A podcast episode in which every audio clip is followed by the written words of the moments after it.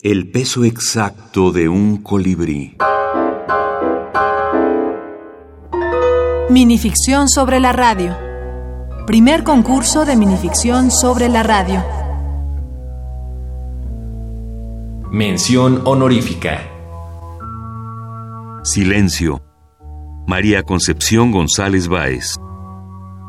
Después de la junta con sus jefes de tantos años, quienes se mantuvieron impasibles mientras el joven contador al que no conocía les informaba sobre los necesarios recortes de personal en la estación, el viejo operador se dirigió a su casillero. Lo interceptaron varios compañeros, también corridos, para abrazarlo. Alguien propuso ir a la cantina cercana, pero no quiso acompañarlos. Le dio miedo llorar frente a todos. Nunca tuvo una oficina o cubículo porque trabajaba en el estudio de grabación. Su pequeño espacio personal era su casillero. Guardó la foto de su esposa Marcia, fallecida dos años atrás, y la única persona con la que hubiera querido platicar. Sus hijos y nietos lo alegraban, pero vivían en otra ciudad.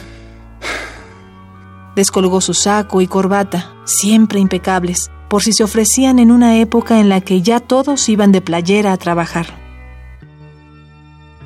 encontró al fondo una cinta de un cuarto de la época analógica, con pausas, suspiros y silencios, entre tanto bla bla bla que había cortado y pegado pacientemente con tijeras y splicing tape durante décadas.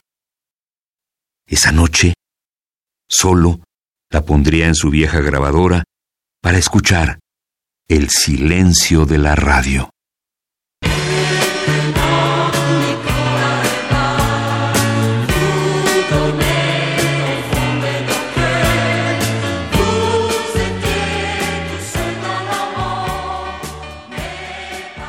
Por otro lado, fue agradable ver también que los textos podían presentar la radio sí como objeto, pero también como un espacio. Y en concreto me refiero a aquellos que hablaban sobre la radio, pero la cabina, la cabina de radio desde donde se transmite y que funciona como un escenario. Eh, yo vi que podía funcionar como un escenario para eh, situaciones románticas o situaciones tenebrosas, ¿no? Pero también la radio como, como escenografía y bueno, también eh, como ambiente, ¿no? Doctora Laurelisa Vizcaíno, académica y escritora.